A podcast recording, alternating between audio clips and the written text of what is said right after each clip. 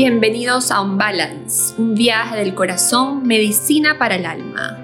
En este programa sembraremos el camino para lograr el balance que todos buscamos entre la mente y el cuerpo, a través de experiencia de grandes profesionales de diferentes ámbitos.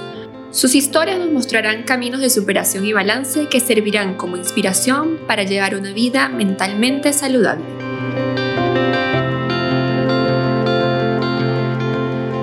Bienvenidos a otro episodio más de Un Balance. Hoy tengo el gusto, el honor y el placer de estar con una invitada súper especial. Su nombre es Yael Valdés y como siempre, a mí me gusta que mis invitados se presenten porque una cosa es lo que uno busca en Google y sale, lo que sale en las redes sociales y lo que realmente la persona le gusta que los demás sepan de ella. Así que Yael, te doy la palabra. Hola Vanessa, gracias por la invitación. Este, bueno, mi nombre es Yael Valdés Querol, como mencionaste.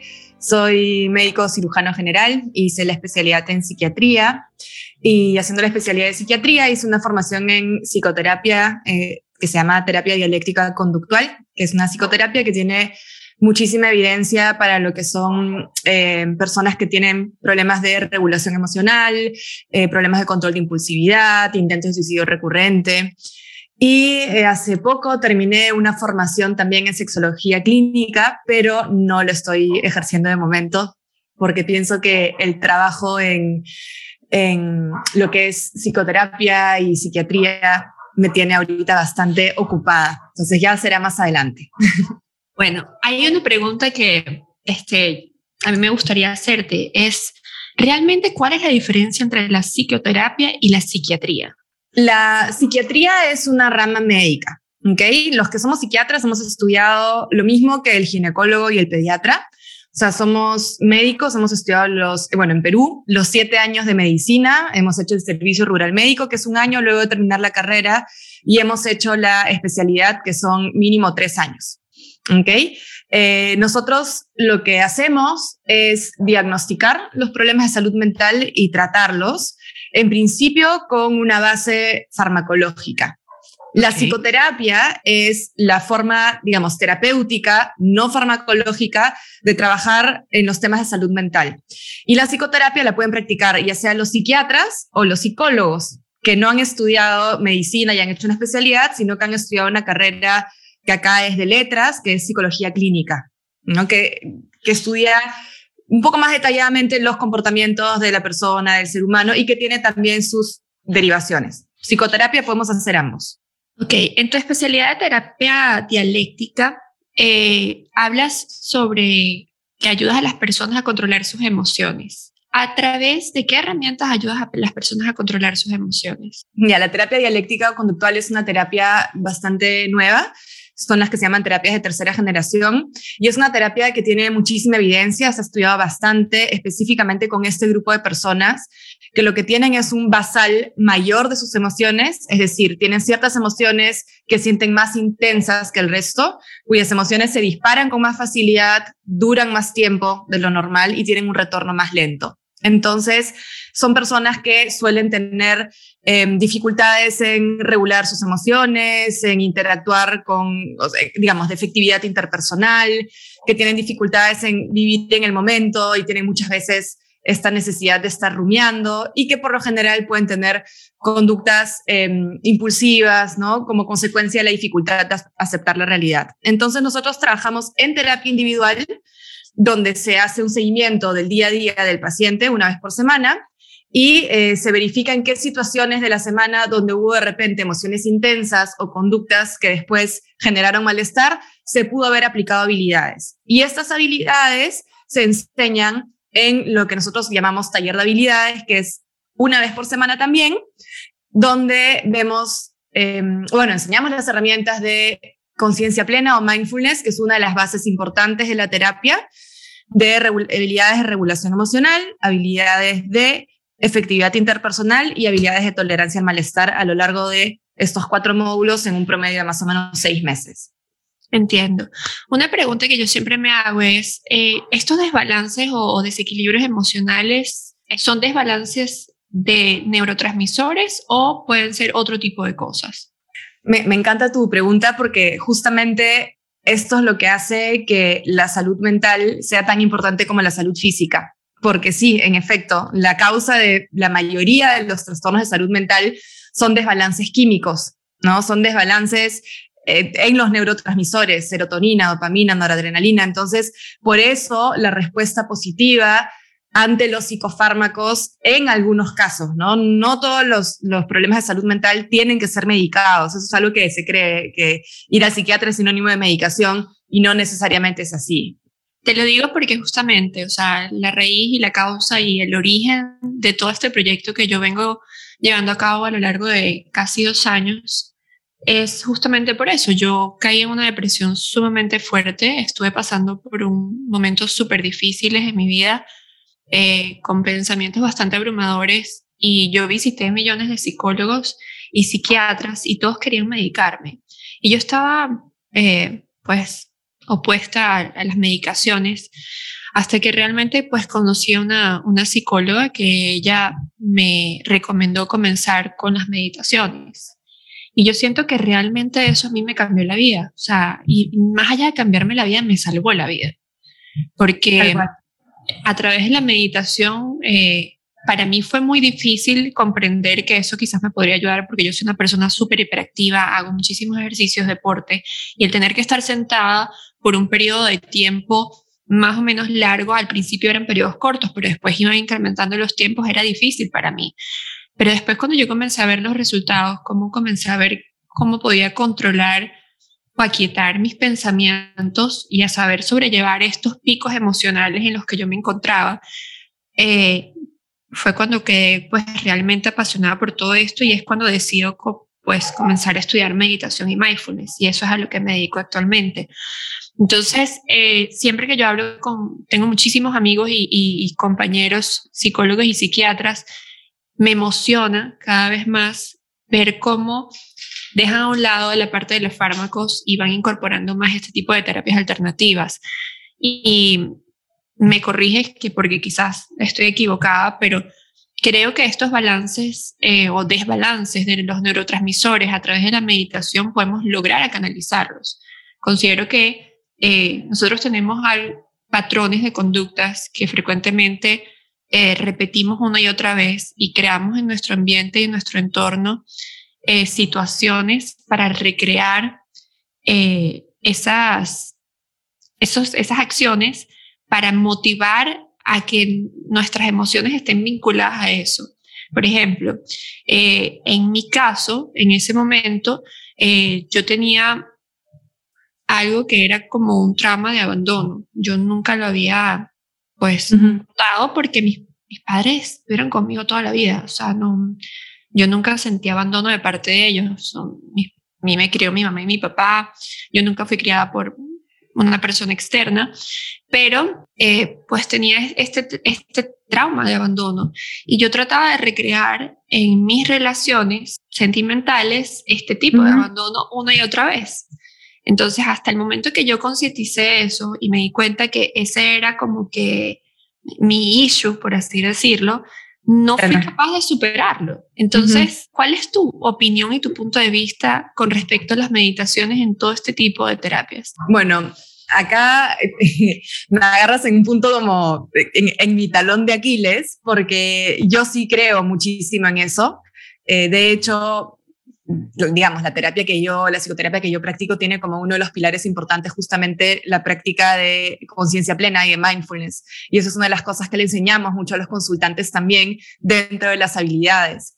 Em, yo siempre he pensado que cualquier herramienta que te ayude a disfrutar bastante más del presente y a estar más conectado con uno mismo y con las emociones y con tus pensamientos y te va a ayudar definitivamente a tener una calidad de vida mejor, ¿no? Y en ese sentido, este, es que muchas veces tengo estas conversaciones con otros colegas psiquiatras y me dicen, ay, a él, pero, es que es así, o sea, los seres humanos somos solamente como químicos, no funcionamos únicamente con medicación. Sí hay casos en los que definitivamente hay que medicar, ¿no? O sea, definitivamente es necesario a veces, o sea, tú hablabas ahorita de la depresión y la posibilidad de heredar un trastorno depresivo es altísimo, es alrededor del 40%.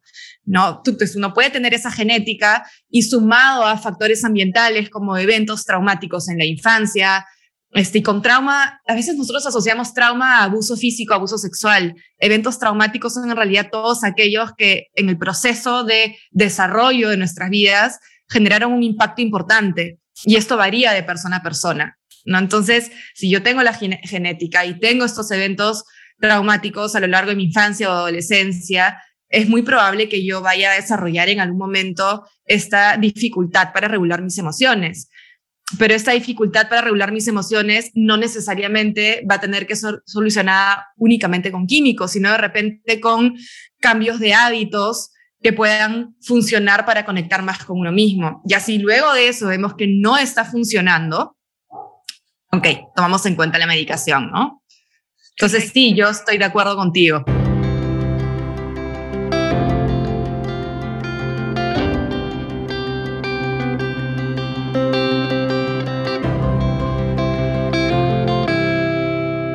muchas de las personas, porque durante la pandemia yo atendía más de 270 personas este, que hicieron un approach conmigo para recibir eh, clases de meditación y mindfulness. Y algo que yo siempre dejaba claro es que yo no soy psicólogo ni psiquiatra. Eh, y lo dejo siempre claro, por, justamente por eso, porque realmente si hay, y vi mm, unas cuantas personas que que realmente sus problemas eran mucho más profundos que de pronto yo sé que meditando y enseñándoles mindfulness iban a mejorar, iban a cambiar algunos de sus hábitos, iban a traer seguramente beneficios positivos, pero había algo más dentro de esas personas eh, por sus historias, por las, la situación en la que se encontraban, que realmente sería imprudente de mi parte pues decirles que yo realmente con lo que les podía enseñar y a poder solucionar su problema. Entonces, por eso yo siempre digo que hay casos y uno tiene que ser consciente de esos casos. Eh, siempre la meditación el mindfulness va a traer muchos beneficios positivos a todos, pero uno tiene que saber como que el límite. Y el límite es, es justamente reconocer cuando esas personas se encuentran quizás en una situación más complicada y requieren la ayuda de un psiquiatra o un psicólogo. Totalmente. Además, la meditación o el mindfulness no solamente tiene, tiene beneficios para personas que están pasando lo difícil en temas de salud mental. O sea, creo que es una práctica que funciona para, para todos y para todas en cualquier momento de nuestras vidas, ¿no? Que es una herramienta adicional en los momentos en los que uno de repente no se siente emocionalmente estable, definitivamente lo es, pero es algo que uno puede practicar en cualquier momento.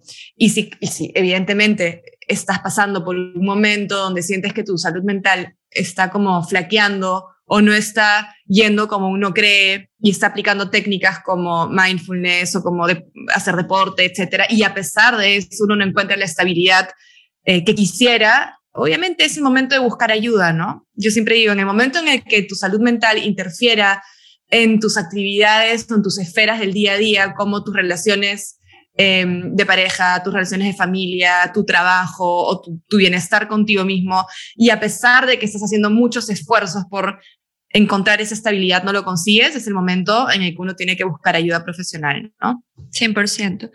Este, también dedicas tu vida a, a luchar por los derechos de los jóvenes de la comunidad LGBTQ+. ¿En qué consiste este trabajo que has realizado? A ver, yo siempre he sido, mm, digamos, he, luchado, he estado de acuerdo con la diversidad en, en todos, sus, en todos sus, aspectos, en, todo, en todos los tipos. Yo tengo dos hijos, los crío un poco también de esa forma.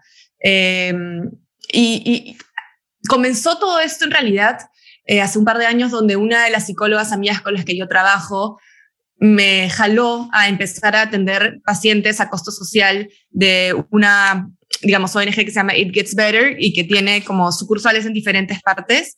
Y ahora, bueno, ya no veo muchos, muchos consultantes de ahí, pero empecé a, a, darme cuenta de realmente cómo, cómo sufre esta minoría en nuestra sociedad.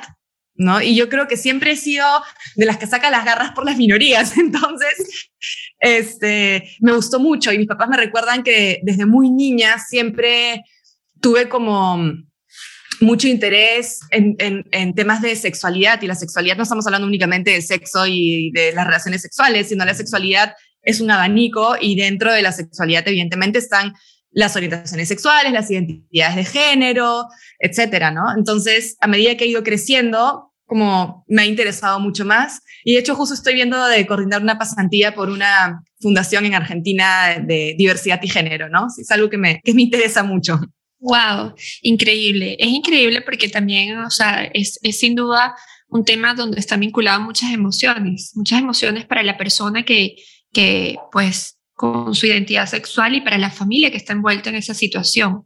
Entonces muchas veces este, es difícil para, para ellos cómo sobrellevar su situación con su familia, cómo llevar su situación en el trabajo. Yo recuerdo que yo tengo muchos amigos gays, pero en particular recuerdo el caso de uno que nosotros crecimos juntos desde niños eh, y él era era y es el hombre más guapo que te puedas imaginar, o sea, un tipazo, estuvo con las chicas más bellas que te puedas imaginar. Y recuerdo que un día, bueno, él toma la decisión de, irse de viaje y estuvo bastante tiempo fuera del país y cuando regresa me dice que necesitaba hablar conmigo, que quería verme. Yo, claro, por supuesto, te extraño, no sé qué. Voy me voy a tomar un café con él y me hace su declaración y me dice, Vani, eh, bueno, quiero contarte que soy gay. Y yo, ¡ah! ¿Por qué? Yo jamás lo pensé. Un hombre guapísimo que estuvo con las mujeres más bellas que te puedas imaginar. Y cuando él me dijo eso, eh, para mí fue bastante, eh, wow, como sorprendente. Y lo primero que yo pensé fue, wow, ¿cómo va a ser ahora con la familia? porque es, es, fue sumamente difícil y viví muy de cerca ese caso con él y hoy en día lo sigo viviendo.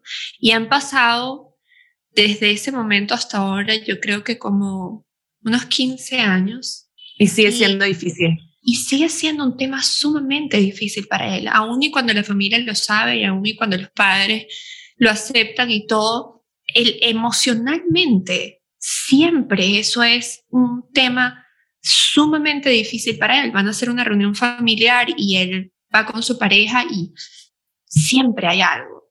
Entonces, es, lo que tú dices, o sea, es tratar de, de, normalizar eh, ese tipo de situaciones es difícil, pero yo creo que con llamados y apoyo a la comunidad es la única manera que tenemos para, para solventar como esa situación, ¿no? Para normalizar un poco, porque en la época que estamos, que todavía existan tantos no. respecto a eso. Yo digo, más que normalizar también es educar, ¿no? Eh, o sea, yo, creo que lo único incorrecto acá es, son todos los estereotipos este, y normas que nos ha impuesto la sociedad. Eh, el amor, la orientación sexual, creo que es algo como muy amplio Em, por eso el más también, ¿no? En la LGTBI más, porque en realidad es, es, algo como, además pienso yo que puede ser también bastante fluido y que, y que uno puede detectar o descubrir en cualquier momento de su vida.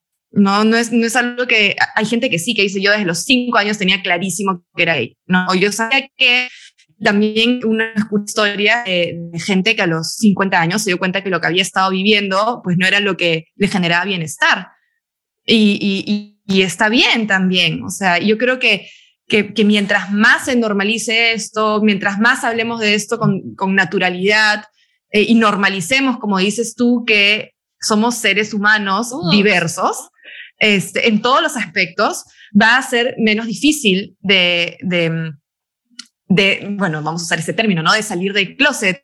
Y esto de salir del closet mí siempre me ha llamado mucho la atención porque da la, la, sensación, y es verdad, como de estar encerrado en un lugar oscuro. Y finalmente el salir del closet o el decir, bueno, sí, soy gay o, soy pansexual o soy bisexual o soy asexual o lo que fuere, em, es como finalmente como salir de este espacio oscuro y respirar y ver la luz, cuando en realidad deberíamos, el, único espacio oscuro que deberíamos salir es del útero y nunca más volver a salir de ninguna parte, ¿no? Este, luego deberíamos ser libres de, de, vivir y respirar y ver los colores que quisiéramos. Entonces, este, y la única forma, creo, es, es esto, es educar y es normalizar y es hablar de esto con, con naturalidad. Siempre digo, o sea, cuando me dicen, ay, ¿por qué hablas de ciertos temas tan normal? Porque es la única forma, es la única forma. Claro, dar información para educar, como dices, ¿no? Tal cual, tal cual.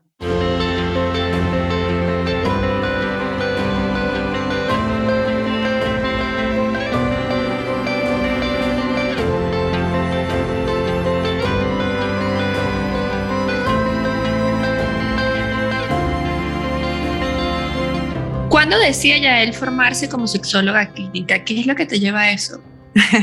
es un poco lo que te decía desde chica, ¿no? Mis papás siempre eh, me han molestado porque tienen un video mío a los seis o siete años, creo, explicándoles un domingo, sábado en la cama con mis hermanos ahí cómo, cómo, cómo se, se hacen los bebés. ¿no? Oh, y, sí, y no, y no al que viene la cigüeña, sino realmente cuando una persona, igual muy heteronormativo, ¿no? En, ese entonces, pero cuando un hombre y una mujer se quieren y no sé qué, entonces, y todo como muy explícito y con mímicas y con actuación, y hasta el día de hoy les encanta hablar de ese video, pero me mencionan que desde muy chica, en realidad, como te contaba, tuve como mucho interés por el tema de, de la sexualidad. O sea, mi papá también me comenta que a los 11, 12 años, cuando paseábamos por Lima en las noches, eh, era como muy frecuente ver eh, personas, o sea, trabajadores sexuales, trabajadoras sexuales en las calles, ¿no? Y que yo le, me, me alucinaba con, con, estas personas y le hacía como muchísimas preguntas y, y, y, le decía de chica como, papá, ¿cuándo me llevas otra vez en la noche a ver travestis? Eso es lo que yo le decía, ¿no? A los 11 años. Entonces es algo como que siempre me ha llamado la atención. Yo soy muy curiosa y creo que la curiosidad suele despertarse con las cosas que mm, son como más prohibidas por la sociedad, porque no es algo que ves con frecuencia. Entonces dicen, mm, voy a investigar esto que me dicen que no puedo. Entonces así fui creciendo, me fui interesando. Este, mm, en la carrera de medicina yo también le di muchas vueltas a, a qué especialidad continuar y, y, siempre era como, bueno, me interesaba el tema, el tema de sexualidad y de repente hago ginecología, pero si hago ginecología, ginecología de niños y adolescentes porque son aquellas que tienen como menos posibilidades de entrar en un lugar, este, mostrarse vulnerables y ser atendidas, ¿no? Entonces luego fue, ok, no, de repente hago medicina legal para trabajar los temas de, entonces siempre fue como hacia lo que, hacia la minoría, ¿no? Hacia lo que no se le presta atención. Y hace unos años, yo como fui muy vamos a hacer lo que me toca hacer, vamos a hacer lo que tengo que hacer, porque tengo dos hijos y yo salí embarazada en el último año de medicina, que es como muy complicado. Y ya recién el año pasado dije, ya, ok, mi formación en sexología. Y ahí fue que la hice, ¿no? Este, pero bueno, ahora no la estoy ejerciendo aún, pero me sirvió y me ayudó para ampliar conocimientos o refrescar ciertos conocimientos y, y, y seguir aumentando, ¿no? Mi curiosidad y mi interés por estos temas. Es que sin lugar a duda todo está vinculado. Yo creo que el sexo es algo que, al igual que, que la sexualidad, existe mucho tabú en ella. Como tú dices, crecemos con patrones de sociedad, patrones religiosos, patrones de familia, patrones de formación, patrones culturales, donde el sexo es un tabú, ¿no? Es un tabú en todo. Eh, si, si tuviste, yo recuerdo cuando yo era pequeña, y esto es un tema que, que yo, viene por ahí que voy a tocar eh, un curso que voy a hacer que se llama Mindful Sex. Uy, yo quiero. De ahí, te, de ahí pásame, pásame, el, pásame ahí la información, me parece súper interesante. Sí, yo creo que tenemos que educar en esa parte porque yo recuerdo cuando yo era pequeña, eh, cuando mis padres hablaban de, de la sexualidad y del sexo y todo, lo hablaban de una manera muy bonita, de una manera romántica, muy hermosa, pero también muy limitante, porque era como que cuando tú conozcas tu persona, esa que va a ser para toda la vida, la única, y tú te sientas realmente enamorada de esa persona y que te respete, entregarás lo más preciado que tú tienes, más valioso y único que tiene una mujer. Y wow, cuánta presión. Y yo recuerdo que cuando yo perdí mi, mi sexualidad, eh, mi virginidad, perdón. este, cuando yo perdí mi virginidad, yo decía, nada, ya, o sea, con esta persona me tengo que casar, sí o sí, o sea, me guste ya no me guste más, este, tengo que luchar por esto porque eso fue lo que, lo que a mí me inculcaron, ¿no? Y siempre con miedo, porque yo decía, wow, Dios ya no me va a querer, porque perdí mi virginidad antes de casarme. Y eso no está bien. Entonces, imagínate tú toda la presión que quizás yo pude tener en mi primera experiencia sexual. Y si nosotros trasladamos eso, pues a otras culturas, a otras religiones, pues sin lugar a duda, el tema religión es fuerte, el tema cultural también, vivimos en una sociedad súper machista, donde para el hombre tener mil mujeres está bien, pero si la mujer tiene dos, tres o cuatro más relaciones, no al mismo tiempo, pero a lo largo de su vida ya es como que, wow, ha estado con muchos hombres. Es una presión sumamente grande, ¿no? Entonces, muchas veces este, pasa el tiempo y pasan los años y las personas, yo, yo me quedo loca, es como, tengo muchísimas amigas y amigos y cada vez que yo toco este tema, pues con mujeres, siéndote totalmente honesta, más del 80% de las mujeres que, que yo conozco están insatisfechas sexualmente. Mujeres que están en relaciones, mujeres que están casadas y están totalmente insatisfechas y viven su vida así, aceptando esa situación. Y después yo hablo con mis amigos hombres y pues, o sea, se llenan el pecho increíblemente. Yo soy el, un caballo. y yo digo que no, ya va. Esto no tiene sentido. Hay alguien aquí que está mintiendo. Y por eso es que viene la idea mía de este tema y este curso que voy a hacer, porque sin lugar a duda hay un desequilibrio de información muy grande, este, hay una parte que obviamente está mintiendo y muchas mujeres que de pronto están reprimiendo muchas emociones con respecto a este tema. Sí, o sea, más allá, digo yo, de, de, estar mintiendo, creo que son conocimientos erróneos, ¿no? Que uno tiene. Este, y es muy interesante porque cuando yo empecé a ver la parte de sexología clínica y todas las disfunciones sexuales, y tanto en mujeres como en hombres, em, las principales causas son justamente estos, estos conceptos em, que, nos, que nos, digamos, meten a, a, a, juro, a la fuerza desde chicos, y, y esta, esta, esta, la culpa, ¿no? Ante explorar la sexualidad. Entonces, el tema religioso y cultural es muy fuerte em, y es una de las causas principales de las disfunciones sexuales. ¿No? Y entonces, de, todo, de hombres y mujeres, o sea, de la eyaculación precoz, de la eyaculación retardada, de la, del vaginismo, o sea, de muchas de esas cosas, la culpa, la culpa, la gran culpa, ¿no? El latigazo. Entonces, y claro, lo que tú mencionabas, o sea, te, hablan del sexo como eh, el sexo este, heteronormativo y bien vainilla y romántico de tu primera vez, tu primera relación sexual, y lo resumen como perder la virginidad, como la primera vez que uno es penetrado. Y a ver, la sexualidad va mucho más allá. ¿No? ¿Dónde está la autoexploración? ¿Dónde está la erotización? O sea, la sexualidad es mucho más amplia y la única forma en realidad justamente de entender em, y, de, y sí, de entenderse a uno mismo, que es finalmente lo primero y lo más importante, es explorando y es, es leyendo y es viendo y consumiendo información, ¿no? Y esto es lo que en realidad creo yo hay que fomentar desde, desde temprana edad, obviamente de acuerdo a lo que corresponde, ¿no? No le vamos a dar esa información a un niño de seis años que no la, ni que no la requiere, ni que no la necesite, ni que no la pide, pero somos seres humanos eh, y los seres humanos somos seres sexuales, ¿no? Em, y justo leí un libro de, que hablaba mucho de, de, dónde empieza el tema del sexo y la sexualidad y, y te refuerzan mucho el tema de que el ser humano, por cómo venimos, no es ni este 100% heterosexual ni monogámico. No somos ni seres heterosexuales ni monogámicos. O sea, a lo largo de la vida uno puede ir variando y como, no sé, por, por toda esta gama. Pero claro, la sociedad y la religión y la, y, la comunidad te dijo que lo normal y lo que toca es ser monogámico y heterosexual, ¿no? Y tener relaciones sexuales una vez que uno se casa y quedarte con la persona con la que existió la penetración por primera vez. Entonces, qué irónico eso, ¿no? Es como...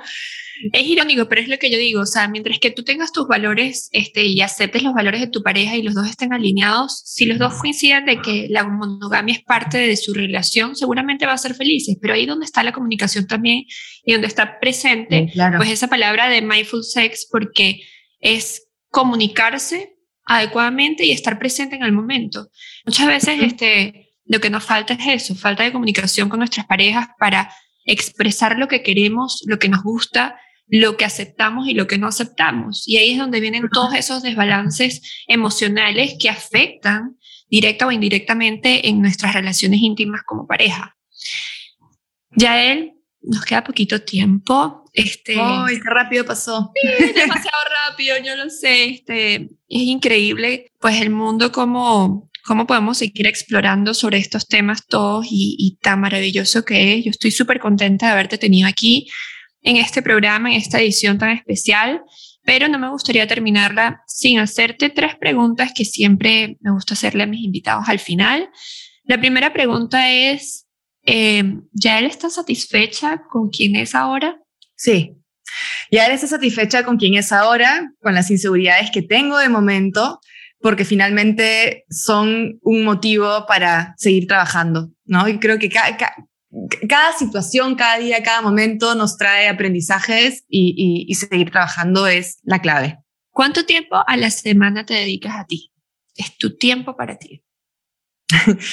Justo, qué, linda pregunta. Eh, los lunes son mis días, ¿no? Yo los lunes los tomo para mí es una decisión que hemos tomado justamente hablando con temas de comunicación con mi esposo. Y los lunes son mis días, los dedico a mí, a lo que yo quiero hacer, a lo que a mí me provoca. Y usualmente luego de que mis hijos se duerman a las nueve de la noche, los dedico a mí también. Increíble. Si pudieras dar tres claves para obtener paz mental, ¿cuáles podrías darnos? Empatía, respeto y comunicación, ¿no? Te, o sea, te lo digo así, con nosotros mismos y con el resto, sí. Increíble esas tres palabras que has usado. O sea, las has simplificado tanto, pero son tan directas y tan claves y fundamentales. Yael, muchísimas gracias por tu tiempo, gracias por estar aquí, gracias por este, brindarnos todos tus conocimientos. Muy linda, Vane. Gracias a ti por la invitación. Cuando quieras, estamos en contacto. Un saludo muy grande. Gracias. Chao, chao.